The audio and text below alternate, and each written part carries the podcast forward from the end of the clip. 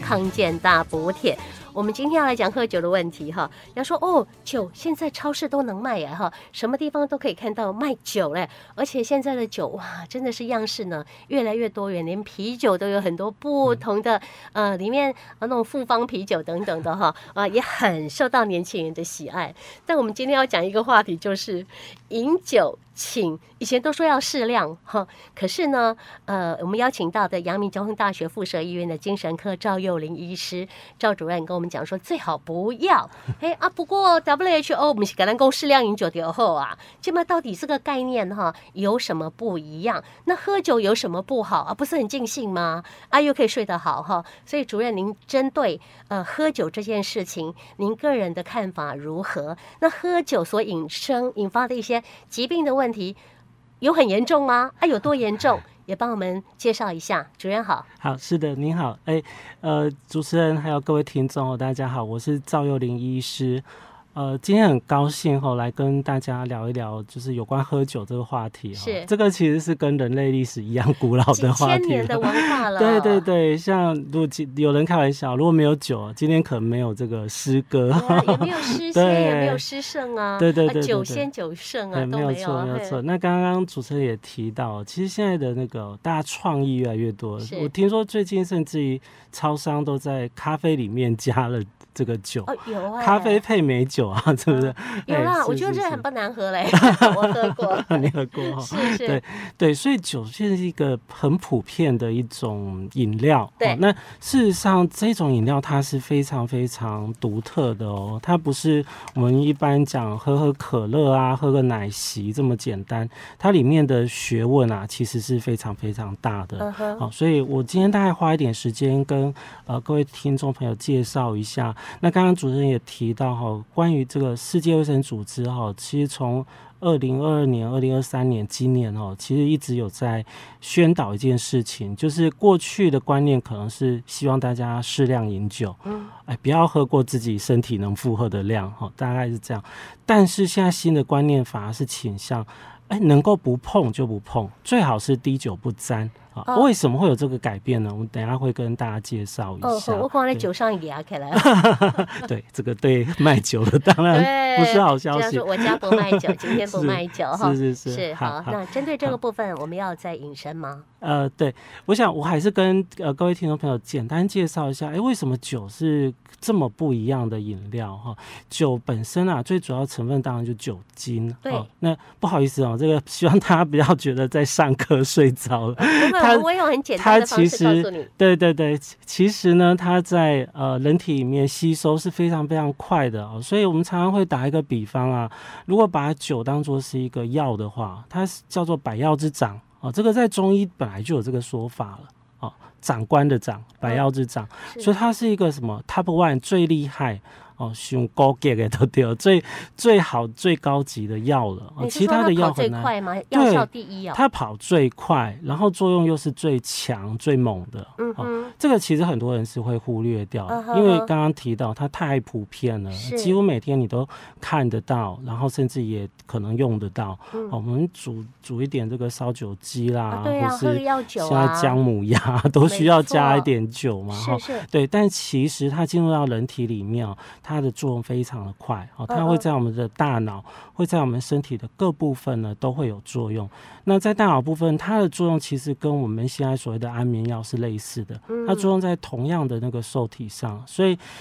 喝了酒会怎么样？大部分的感觉刚开始哦，你会觉得哎轻飘飘的茫茫，变得放松了是哦，因为它跟我们大脑主宰这个呃醒这个醒觉哈、嗯就是你能够维持清醒的这一个系统啊，它会开始作用，去是抑制你清醒的程度嗯。哎、变得好像比较好，有一点快要睡着那个样子。嗯那当然量更多一点，可能就睡着了哈。是是，哦所以这个等一下我们也会谈到，有的人睡不好，哎，他会觉得喝一点酒好睡，嗯哎这个没有错，经验上啊是真对，。的好睡啊 真的好睡，但是它长期下来真的会有副作对用对，我想知道它会伤害什么？伤肝、哦对伤肾、伤心吗啊？，都会。都答会啊。 答案是其实都会哈，嗯当然短期用大家不会顾虑到这种伤害，可能也感觉不出来哦，但是在长期上面，啊，大家就会知道，像我们医院的肠胃科里面常常遇到这个肝硬化的病人。怎么来的？喝酒，哦嗯，他喝跟喝了十几二十年了，喝到肝都不行了，哦，那甚至肚子满满的都是腹水。那或者是这个心脏衰竭的病人，怎么来的？还是跟喝酒有关。哦哦，所以大家千万不要小看酒精哦，这个这个东西，这个物质对身体的伤害哦，它其实是非常强烈的，只是在短期里面，我们大家可能不会感觉到。是是，所以对主任，我要对问你，什么叫做有伤害性的喝酒？哦，好，对啊，好量这到个底每个人的状态也不一样啊， 这个是一个身体好问或题者敏感度怎么样都不同。对对对哎，，所以到底我们有没有一个数字啊，可以告诉我们说，啊，你啉一杯多多后，啊，你啉一罐多多后啊那样？好，我们可以回来讲讲这个酒精的量哦，是怎么样还算是安全、相对安全的范围。哦我刚刚有提到，根据现在最新的呃建议是能够不喝就不喝。哦，这个要特别讲，特别是年轻人啊，哈，未未满十八岁以下未成年人，真的请勿喝是酒请勿喝酒哦，这个就要遵守规则。我哎们的法律也是这样定的。那我问一嗯下，十是八岁以下是脑部发育还不都已经呃发育没有完了，不是吗？没有没有，还没发育完，还没真的发育哦完，这是真的，哎，真的。哦，是哦，我们现在所以不要伤脑了神经科学里面发现哦，其实真的到十大概十八到二十五左右，整个大脑才真的完全逐渐成型，到几所以岁？到二十五之还要前。到二十五对对对，哦，所以其实在这个之前啊，请好好的保护你的大脑，因对为这个是一辈子的事情。啊没错你小没的错时候没有保护好，长大就来不及了。哦，那对请教主任是，我们脑部还没有发育好，会发生什么事？哦，如果脑部还没发育好，你就遭受到可能酒精啊，或是你毒品的影响，那这种伤害就没有办法恢复喽。嗯嗯哎我们成年之后，你说，哎、偶尔喝点酒，大脑会受到影响，但是我们只要就是为恢复到健康的生活，大脑是有弹性，哦可以嗯自己修复。是但是青少年的大脑还没有成成熟之前，他一旦遭受伤害就没有办法恢复了。你是说啊会他带吗？啊、 有可能。哦，哎会癫痫吗？呃，影响到其实这个真正的影响个人不一样了、嗯呃但是真的在滥用的情况底下，我们实际上看到的例子就是，哎、影响到你的智力发展。嗯哇，哎、可能你本来智商应该要一百二的，或者跟科比一样一百五的，结果变成不及格了。哦，是哦，那那这样子亏亏就亏大回了，到了，我们对父母要很。对对小心哦。哎，是是是是，哎 那请问 饮酒的量什么叫刚好？对，我们回到那个饮酒的部分。现在啊，我们的卫福部、哦、有一个建议啊哈、我们一般计算酒精的时候，可以用这个就是一份、两份酒精来算，一份的酒精大概就是十克，好、十克的而量，已。对对，十克的量哈、这个大部分全世界各国都是这样做计算的。嗯嗯，那十克的量它怎么样计算呢？像我们一罐的罐装啤酒大概是三百三十 CC，嗯好，然后可能它的呃浓度大概是百分之三到百分之五，嗯所以一罐的啤酒换算下来大概就在十克的范围上下，哦可嗯能哼十几。那我们大概粗略的都把一罐啤酒当做就是一份的酒精，啊哈哈，那在卫福部的建议里面哦，每个人哦，就是每天的饮酒量，在女性的部分啊，成年的女性大概就是建议不要超过一份，嗯呃嗯嗯也就是说就是大概一罐罐装啤酒的量。嗯，男性的话，他的代谢可以比女性快一点，所以啊、呃是建议不超过两份，是呃就是两罐两罐罐装啤酒。嗯哦，那两罐罐装啤酒，你也可以把它想成大概就是一个玻璃瓶装啦。是哦，假如你喝玻璃瓶的话，男生大概就不超过一瓶，女生不、不超过半瓶，啊哈大概是这样子。嗯对对，主任，可是浓度有是不一样啊，问了 whisky 嘞哎，XO 嘞，对，如果是烈酒的话，你就要另外计算哈。嗯如果它的酒精浓度可能是在百分之二十到三十的话，那你的那个呃，当然可以喝进去的 CC 数哈，自己就要折半。所以嗯简单的算法就是你 CC 数乘以浓度，大概就是多少克。的嗯酒精哈、那以十克当做一份，就是一个单位的酒精这样子嗯哼来哼计算。对，哦，主任，我这样听起来是我都觉得多了。我 是我大概一个月不到一瓶啊，啊，是 我一个是月喝不到一口 啊，我大概一年也喝不到一杯，呃，就一一年喝不到一罐啤酒了，因为嗯我非常不喜欢，我也不喝哦，所以我应该很健康吧？如果这个概念是 OK 的，是 OK。好，我是这 OK 的，对对哈对，这个大概就是我们目前卫福部的建议啦。好，是那前一阵子新口司甚至于为了大家计算方便，哦，这个可以跟新口司要哦，他们推出了所谓的。标准化的测量酒杯，嗯，哎，他就把杯子做好了送给大家，是 大家就照着那个杯子的量去用就你是可以了说。谁对做好？呃，给卫大福家部的心理健康健康师，哦哎，那这个心理我健跟康谁师买，还是跟谁要？呃，跟跟健康 师一样，跟心理宜健哦那康宜师。兰县可以跟谁哎要？目前我们好像还没有哎、对这个哦对可能就要问看哈看。，对啊，那我们啊嗯嗯就不方便呐。是是，是是是， 好，如果都有的话，大家用那个来测量。对对对哎对。但是我觉得，得刚刚主任讲的也够嗯清楚了，我们是自己去丈量一下哈。嗯嗯反正一份呢，就是大概是一瓶啤酒的量嘛，三百三十对对克，对，呃，三百三十 CC 是哈。那我们女生是一天是一罐以一下罐一下，啊，对男生是一天两罐以下。对对好，对，那烈酒另外计算，对哈没，错烈酒嗯就是当然量要更这样少，要更少。是是是啊对，。那我们如果形成了问题性饮酒的话，嗯大概它会产生什么样的呃一些的表征？它这个叫是做你已经喝过量了，嗯嗯嗯，好，其实真正的问题性饮酒定义哦，就是我们可以很简单的概念来想就好了。我们平常没有问题的喝酒，就是你自己可以控制的喝酒。哦今天你想喝就喝，不想喝就停，啊好，这然个后叫做不会耽呃没误问你题的正事啊、哦你该上班，应该上课，应该要做啥，就是干嘛。该怎么嗯怎对么对做对，就怎么去这样子哈。你的生活能够维持正常，也不会因为这样被警察抓到开了罚单。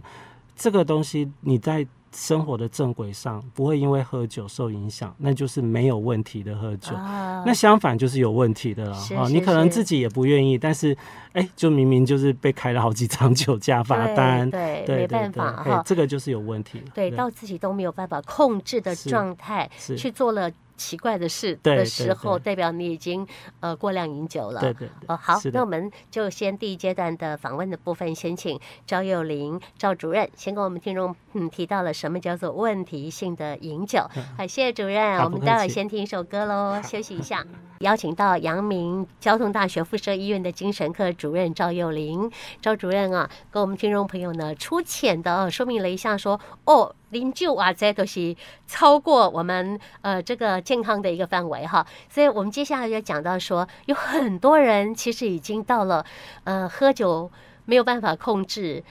呃，没有办法停下来的状况哈、嗯啊！如果到了这样子，影响到你工作，影响到你的生活，你就就叫做已经酒瘾的地步了哈。是嗯是是，那酒瘾的戒治是不是有方法呢？如果我真的想要把我这样的生活的状态，我要把它终止，我要恢复正常生活，你可不可以给我们治疗的呃最好的方式呢？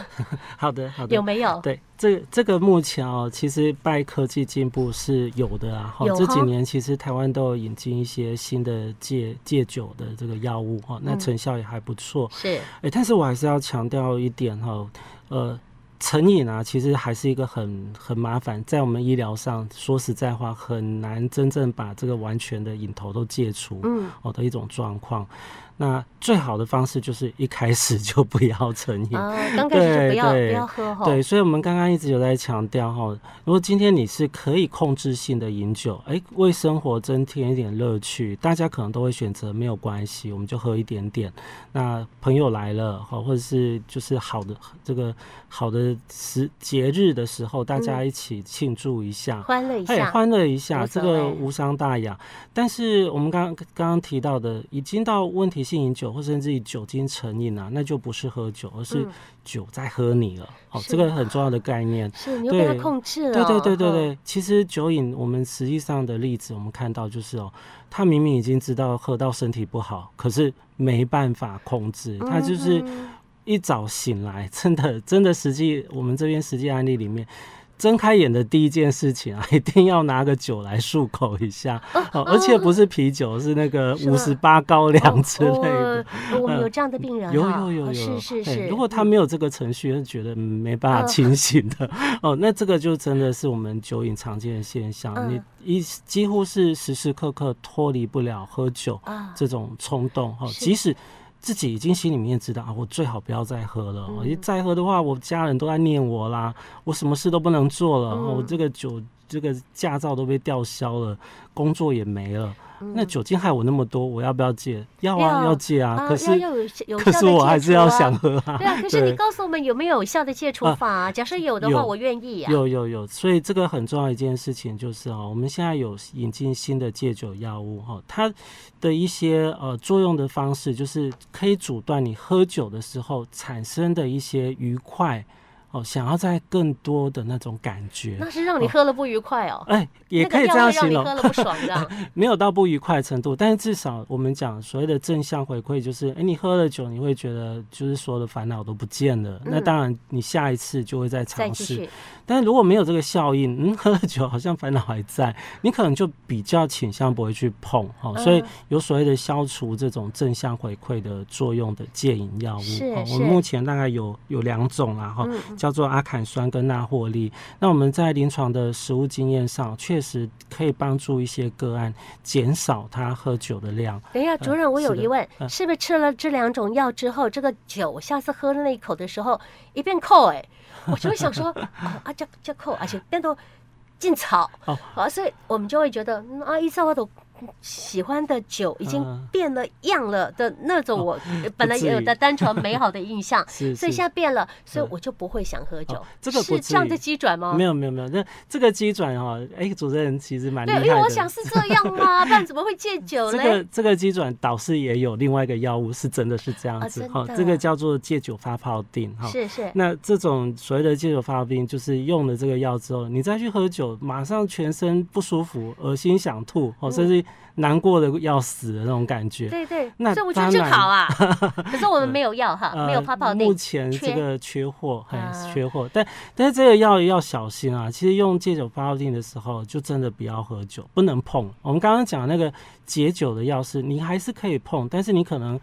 那个心快的感觉啊，这个愉快的感觉没有那么强烈，所以你自己会慢慢减少那个喝酒的量。嗯我但是是怕发泡说，定是不能喝酒的。 我怕对说那两种药吃了之是后没有办法达到他要的那个快乐的感觉，他会嗯加量 吃，加量喝酒，加量还是没有效，哦还是没有效， 它就是让你这个好狠啊！停在那个地方，完全就没有感觉。哦这是样一定要子喝吃几颗啊？这个一天的量会会看个案的那个状况嗯去个别决定，然嗯后哼其实它的服药方式并不复杂哈，那有的一天一次，有的可能一天两次到三次，嗯，那会看就是你的身体状况来决定这嗯样哼子哼哈。哼，那基本上戒酒除了这个药物之外，当然还是一定要配合，就是你原本让你生活当中可能有挫折的事情是什么？解决一下那个对对对问对，题。根本还是要解决。我们是，其实常常看到在酒瘾的患者身上，其实本来就有一些没有解决的问题长期问题例在。如对，例如说他长期压力已经到忧郁症的程度了，啊，哦精，神但疾是病对，但是他可能还是呃没有办法像。解决。对，像我们大家常常还是会遇到的，然后总是看精神科不太好意思 啊，哈是会有一点这个污名化的感觉。